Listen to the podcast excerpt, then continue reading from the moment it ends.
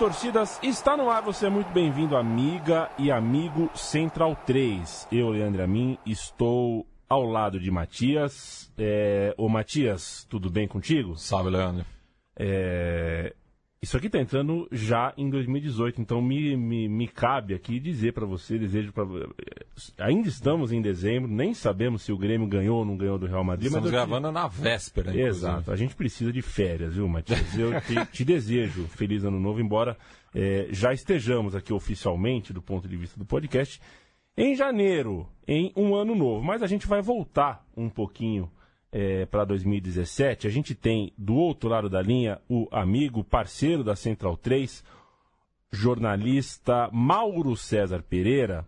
Eu já dou oi para ti, Mauro César, e agradeço tua, tua atenção aqui com a gente, te colocando já numa pequena eleição aqui. Teve alguma boa notícia, alguma coisa legal de arquibancada para se notar, para se contar no futebol brasileiro em 2017? Um abraço, Leandro, Matias, a galera que acompanha a Central 3. Eu acho que sim, algumas coisas foram interessantes. Eu acho que a torcida de São Paulo, acompanhando o time incondicionalmente, mesmo numa fase muito ruim, foi algo positivo. É, a torcida do Corinthians, a de São Paulo também fez isso, né? Indo é, abraçar o time num treinamento, mais uma vez, especialmente na véspera do jogo contra o Palmeiras, é, quando o time mais precisava e dando ali um, uma força muito grande é, numa situação bem inusitada, que é essa de torcedores indo em massa a um treinamento na véspera de um grande jogo. É, que mais? A torcida do Paraná Clube também teve manifestações legais lá, inclusive quando lotou é, o estádio do Atlético, agora deve jogar no, do Curitiba esse ano para na volta à primeira divisão, para levar muita gente, é, cobrando ingressos mais baratos, né, como São Paulo fez também. É, a torcida do Vasco, quando o São Januário foi interditado, e os torcedores do lado de fora é, apoiando o time, e especialmente no jogo contra o Grêmio, quando o Vasco venceu por 1 a 0 foi até a estreia do Zé Ricardo, e na transmissão de televisão você escutava os gritos da torcida, mas eles estavam na rua. Muito bacana também. É, a torcida do Ceará também na volta à primeira divisão, aí teve bons momentos nesse ano de 2017. Enfim, estou lembrando aqui alguns episódios de cabeça, posso estar esquecendo um ou outro. É, a torcida do Grêmio é, indo em peso à Argentina no jogo contra o Lanús, né? Foi bem marcante também aquela imagem ali com 5 mil gremistas é, é, acompanhando e apoiando o time na conquista da terceira Libertadores.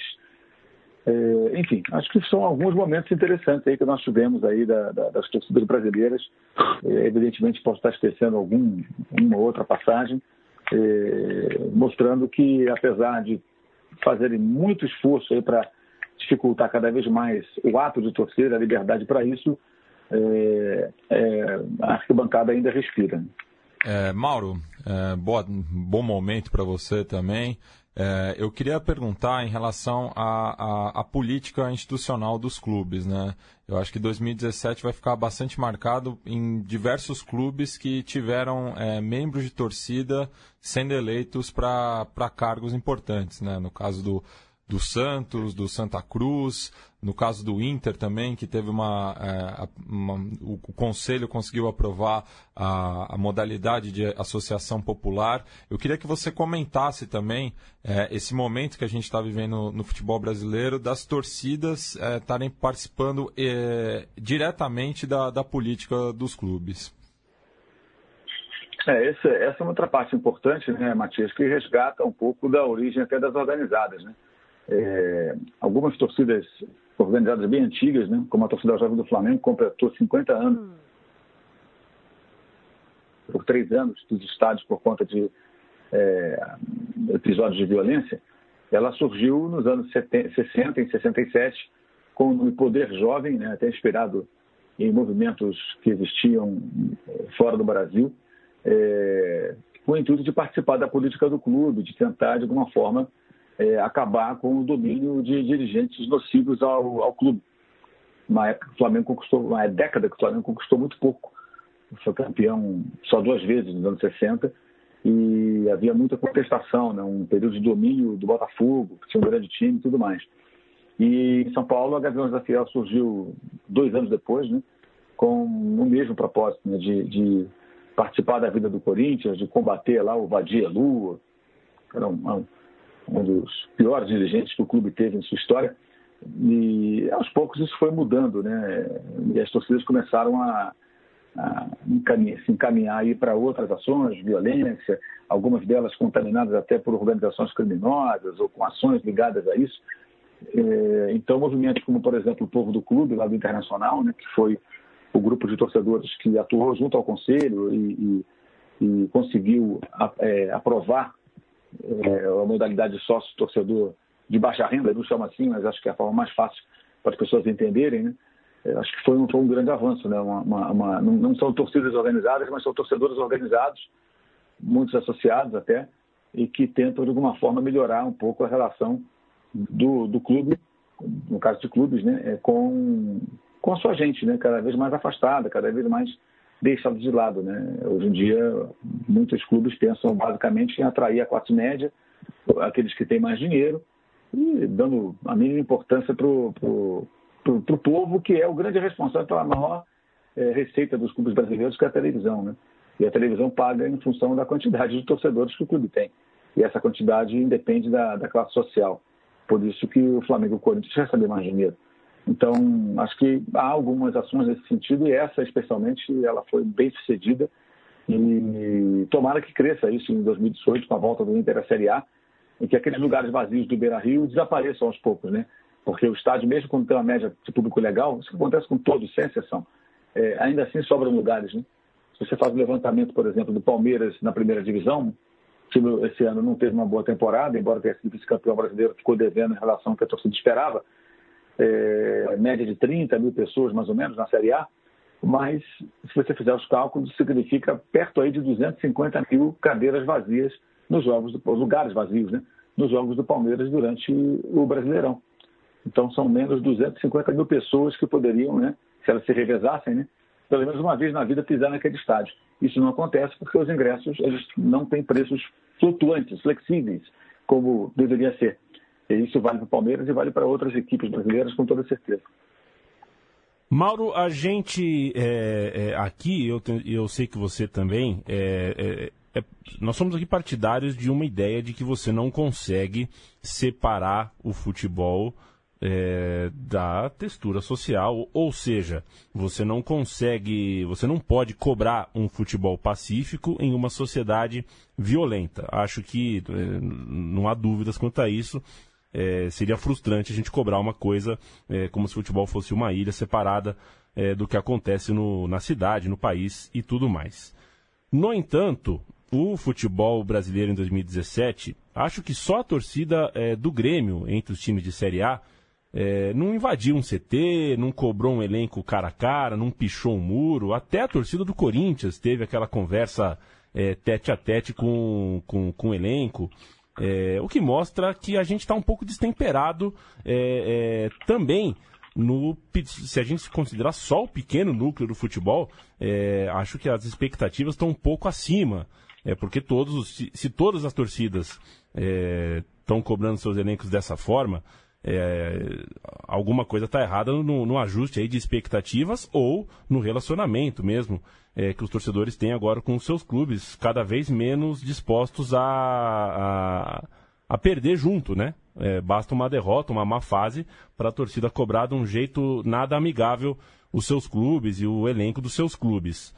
É, agora, no fim do ano, a gente teve Flamengo Independente, mais uma série de imagens fortes. Um outro grande jogo do ano passado, São Paulo e Nacional de Medellín, foi mais ou menos a mesma coisa, né? Uma confusão para chegar, para sair do estádio. O dia do jogo, ali a noite do jogo, é, bastante conturbada. Enfim, queria que você falasse um pouco sobre o, os fatos violentos que aconteceram é, ao longo do ano em grandes jogos, estádios lotados, é, São Januário não conseguiu ter dois, três jogos lotados ali em paz, enfim. É, como considerar é, um 2018 um pouquinho mais é, razoável, né? Para que o torcedor é, consiga encarar as derrotas de outra forma e encarar os dias de grandes jogos também de uma forma menos, menos louca, né? Porque foi, foi meio pesado. É, eu acho que é, vive o problema também, acho que esse problema contamina muito a imprensa, é, porque as pessoas imaginam que o futebol, ele vai. O futebol é uma, é uma manifestação popular. A gente não compara o público do futebol com o público do show do YouTube. É bem diferente, não, não existe termo de comparação. O futebol ele ainda é popular, ele mexe com os corações dos torcedores, dos habitantes né, do, do, do, do país e do planeta. E as pessoas têm uma relação passional com seus clubes. É, a gente tem várias questões. Por exemplo, os grandes problemas encontrados esse ano foram no Rio de Janeiro, em jogos grandes do Flamengo. Final do Carioca, teve confusão, uma escala menor. Contra o Botafogo na semifinal da Copa do Brasil também, com invasões e tentativas de invasão ao estádio.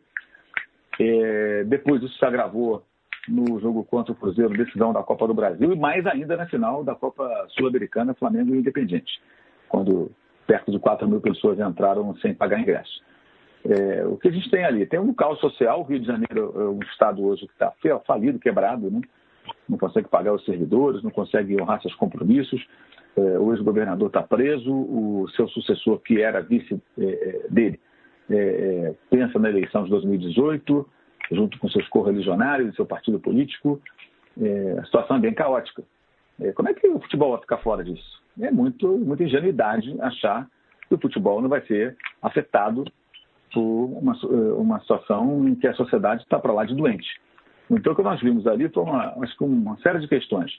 O caso específico do, do, dos Jogos do Flamengo envolve, primeiro, uma medida equivocada do Ministério Público e da Polícia Militar, que juntos baniram a torcida jovem por três anos.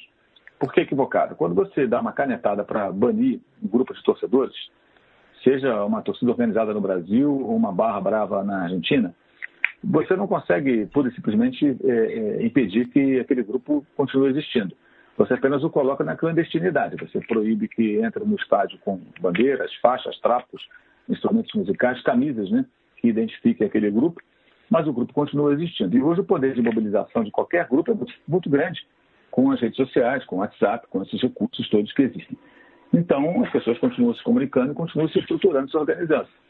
E houve, já todo mundo sabe disso, né? É, invasões é, orquestradas, organizadas. Grupos de torcedores que, com o banimento da, da organizada, ficaram sem é, acesso a ingressos, por intermédio do clube ou, ou não. É, outros que não poderiam comprar também de qualquer forma, não teriam condições. Eles se organizam para atacar um portão simultaneamente e conseguir é, invadir o estádio. Na, no jogo do Flamengo Cruzeiro, na final da Copa do Brasil, eu cheguei a conversar com o comando da Polícia Militar do Rio de Janeiro e o relato que me passaram foi de que é, esses integrantes da torcida jovem, em maioria, segundo a polícia, né? mas, veja bem, a torcida jovem não existe mais. Você pode até dizer que eles são ex-integrantes, né? porque ela não existe mais. Ela acabou. Então, eles estão ali sem a camisa da, da, da, da torcida, é, não são lideranças identificáveis em sua em boa parte, ou seja, aqueles que é, a polícia consegue saber, aquele cara ali é o diretor, é o presidente, é o líder da torcida, muitos são apenas componentes, e esses caras é, forçaram vários portões na tentativa de entrar no estádio. E depois de algumas tentativas fracassadas pela ação policial, que conseguiu barrá-los, eles conseguiram entrar em um dos portões. Até foi uma cena curiosa, porque eles entraram no Maracanã no acesso para o setor à direita, que é a arquibancada sul, é, que estava ali com o torcedor do Flamengo também, um, no, naquele cantinho ali do Cruzeiro, mas eles atravessaram por dentro, da, da, atravessaram grades, né? a televisão mostrou isso ao vivo, para chegar no setor norte, que é o setor à esquerda. E foi até curioso porque alguns colegas em transmissão de televisão e tal falavam, ah, estão tentando chegar no setor central ali, onde vê o jogo melhor. É um desconhecimento que chega a ser engraçado. Nada disso, eles queriam chegar no setor norte, atrás do outro gol porque é ali que eles ficam. É uma questão de eh, defesa de um território. Ou seja, nós vamos entrar, sim, não temos ingresso, não tem problema, vamos entrar eh, pelo portão que for possível e iremos ocupar o espaço que é nosso. E fizeram isso, fizeram isso. E a polícia não conseguiu evitar. A polícia não consegue evitar ações de criminosos organizados no Rio, eh, milícias, traficantes, é, é, bandidos de outra ordem, alguns de colarinho branco, ela vai conseguir evitar que um grupo de torcedores faça isso, também não consegue. Então, é, é o Estado está fragilizado, né? E, os grupos que se organizam tentando fazer qualquer tipo de ação que fera, que fira a lei minimamente, eles se sentem muito seguros. Isso não, não, não é diferente com grupos de torcedores que eventualmente têm esse perfil. E é claro que dentro de uma torcida de milhões de pessoas, você vai ter gente de todo tipo, inclusive torcedores que têm esse perfil. É, e ali eles, mesmo na clandestinidade, se sentem representando a torcida que foi banida. Ou seja, vocês não vão acabar com a nossa torcida. Vocês não vão acabar com a gente. A gente vai continuar existindo e te atormentando aqui. Só que a torcida está tá na clandestinidade, então você não tem como punir a torcida. Se fosse uma punição é, de, de, por um período, isso você consegue negociar, era o que vinha sendo feito. E o pior, é, um dos líderes da torcida, que é acusado de, de ter assassinado o torcedor do Botafogo no dia 12 de março de 2017, 12 de fevereiro, aliás, naquela briga lá no Engenhão, né?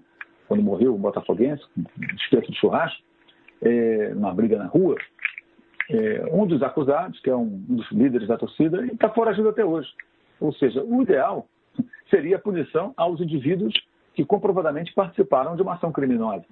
Mas eles proíbem o grupo, a torcida, a bandeira, a faixa, a camisa. E com isso você coloca milhares desses componentes, e muitos com perfil agressivo até, é, ousado também, como já, já demonstraram, numa situação de maior conforto, porque o máximo que pode acontecer com eles ali é o quê? Uma detenção e depois vão ser liberados, porque invadir um estádio de futebol numa sociedade, numa cidade, num estado onde é, tem crimes de toda ordem, homicídios, chacinas, é tráfico, é assalto a banco, caixa eletrônico, arrastão. Pô, o que é invadir um estádio? É pouco, o cara não vai ficar preso, provavelmente ele vai sair. Então, é quase que um, uma terra de ninguém, né? Na mentalidade de quem tem esse tipo de, de, de ação.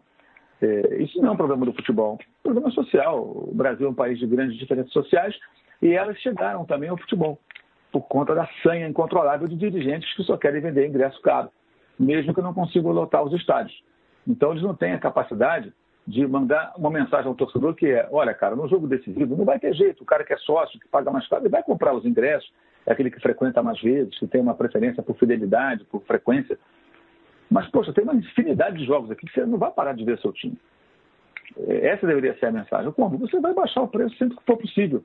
Nós tivemos jogos em São Paulo de garotos de divisão de base, Palmeiras, do Corinthians, que são os estádios mais elitizados de São Paulo é, e do Brasil, né, os jogos do Flamengo lá no Rio, e que tiveram é, é, é públicos excelentes. Teve um jogo do Corinthians que, no dia de semana, teve 12 mil pessoas chegando no Itaquera para ver o jogo. Sub-20, sub-17, não me lembro mais, mas enfim, no meio de semana. Aquelas pessoas queriam o quê? Conhecer o estádio, que elas nunca pisaram ali no, no estádio do Corinthians. E foram ali. A polícia acabou abrindo as catracas e deixando o pessoal entrar direto, porque não conseguia controlar, não havia um contingente para aquele pessoal todo que ninguém imaginava tanta gente. Então a gente está vivendo uma série de, de, de problemas aí que são sociais, mas também não há uma preocupação de inclusão por parte dos dirigentes, como acontece agora no Internacional, com esse sócio torcedor de baixa renda lá, essa ação do povo do clube aprovada pelo Conselho Colorado, que nós citamos há pouco. Então, acho que é uma, uma reunião aí de problemas que acabam resultando nessa, nessa crise muito grande. Mauro, só avisando um pouco a pauta é, e falando um pouco do, do, do da, da, proposta inicial desse programa, né, que é valorizar a cultura torcedora, eu queria saber de você se alguma música de torcida te marcou esse ano, é, seja pela originalidade, seja pela letra. Hum, boa pergunta, Matias. Eu tenho que pensar aqui se tem alguma música nova, né? Porque as músicas, elas às vezes parecem novas, mas já tem alguns anos, né?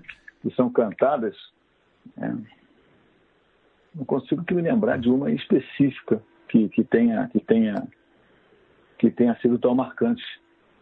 O que eu achei engraçado foi torcida, as torcidas argentinas e depois algumas brasileiras cantando Despacito. Né? Achei... Está é, tá beirando insuportável já. eu achei, achei no mínimo curioso, mas fazer o quê? Né? É, para ser sincero, nem sabia que diabo de música era essa. Aí escutei a torcida do São Lourenço cantando isso é, lá na Argentina, no jogo Florença e Flamengo. Aí eu falei, que, o que era, né? Eu fui pesquisar e descobri o que era o Despacito, né? E a, e a versão uh, dos Cuervos lá para essa, essa música. Não, não, me recordo assim. Para mim, a melhor música de arquibancada da atualidade continua sendo Camisas Negras do, do Vasco. Sim, tem massa. É, que, que é um, inspirada em, em, músicas portenhas, digamos assim, com uma letra que conta a história do clube. Para mim, é, é, eu diria assim que, que além de não, não exaltar um, grupo de torcedores, ela, ela, ela, é puxada pela Guerreiros do Almirante, a GDA, né, que é a barra do Vasco, é, elas têm essa característica, né? É, além de exaltar o clube e não e não e não é, é, a torcida, o grupo, o porrada e tal, aquela coisa toda, nem contar a história do, do Vasco da Gama, é, acho bacana porque exalta o estádio de São Januário, né? que é um estádio que os vascaínos têm muito orgulho, São Januário tem que ter pela história, pela maneira como ergueram aquele estádio. É, e é um estádio muito marginalizado, especialmente aqui pela imprensa de São Paulo. Tem gente que não conhece nada da história do Vasco, sabe nada de, de São Januário, é, é, da torcida do Vasco, e os caras falam umas besteiras, sabe? Como, é, ah, porque o lugar, o lugar é perigoso, porque o Rio de Janeiro é perigoso, ali virou uma região mais tensa, né, com o passar do tempo, como várias regiões de São Paulo também são, e não eram. É, mas o estádio é um estádio bacana, legal, um estádio tem muita atmosfera, e o torcedor vascaíno tem muito, tem muito orgulho, né? É, então, acho que é uma, é uma, uma música marcante, eu acho que ainda é melhor, e acho que vai ser difícil aparecer algo que consiga superá-la, né? Num, num, breve período aí, né? Eu acho que a versão, é a versão brasileira de, de Depender do Tecido, do Racing. O Som das Torcidas falou com o Mauro César Pereira é, e a gente, viu, Mauro, te deseja em 2018, ano de Copa do Mundo. A gente sabe que você não perde um jogo da seleção brasileira com muito orgulho e com muito amor. É, e acredita que a Copa na Rússia é, não seja das mais fáceis, não, não vá ser das mais fáceis para a arquibancada. A gente já está esperando as infelizes notícias sobre é, não só violência, mas racismo, xenofobia, enfim. Homofobia. A gente, e a gente espere que, a gente espera que é, é, a, a, apareçam é, o menor número possível de, de casos. De, de, casos do tipo. Mas a gente sabe que ano de Copa do Mundo é ano que é, gente como Mauro César Pereira trabalha muito. Então a gente deseja bom trabalho, bom ano, é, muita saúde aí para para a jornada que vem em 2018 e que é, você continue aí dando a atenção devida, merecida e contextualizada à arquibancada na hora do relato futebolístico. Valeu, viu, Maurão? Valeu, um abraço a, a, a você, Leandro, a Matias, a galera que acompanha a Central 3 e vamos torcer para que nesse ano é, a gente consiga ter alguns avanços como, como esse do Internacional e tal porque eu, sinceramente, não tenho esperança quase nenhuma de que os dirigentes é, é, mudem de ideia pura e simplesmente. Né? Acho que isso aí só a partir mesmo de reações que partam de, de torcedores e, eventualmente, da imprensa. Infelizmente, é, grande parte da imprensa brasileira não se preocupa muito com essas questões, né?